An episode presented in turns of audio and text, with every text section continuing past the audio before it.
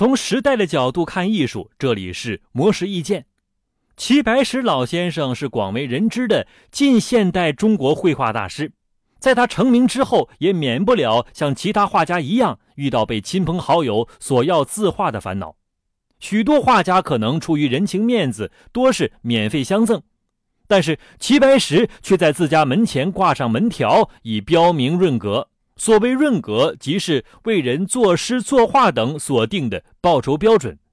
除此之外，他还在画室里贴出一句温馨提示：“卖画不论交情，君子有耻，请照润格出钱。”并且提出“绝止剪画架、绝止吃饭馆、绝止照相”的三绝止。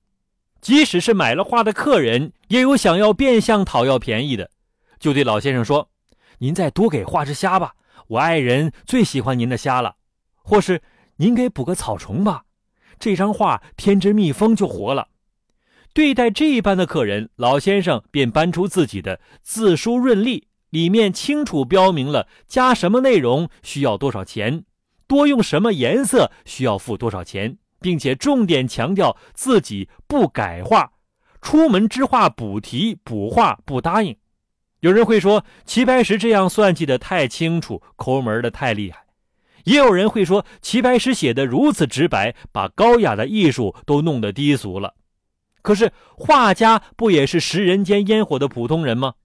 齐白石老先生毕竟要靠手中一支毛笔去养活一大家子的，而且卖画的润利写得清楚，也减少那些因为故作清高而导致的纠纷和不愉快，又有什么不好呢？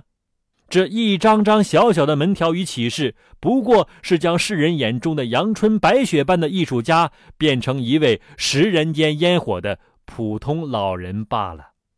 以上内容由模式意见整理，希望能对您有所启发。模式意见每晚九点准时更新。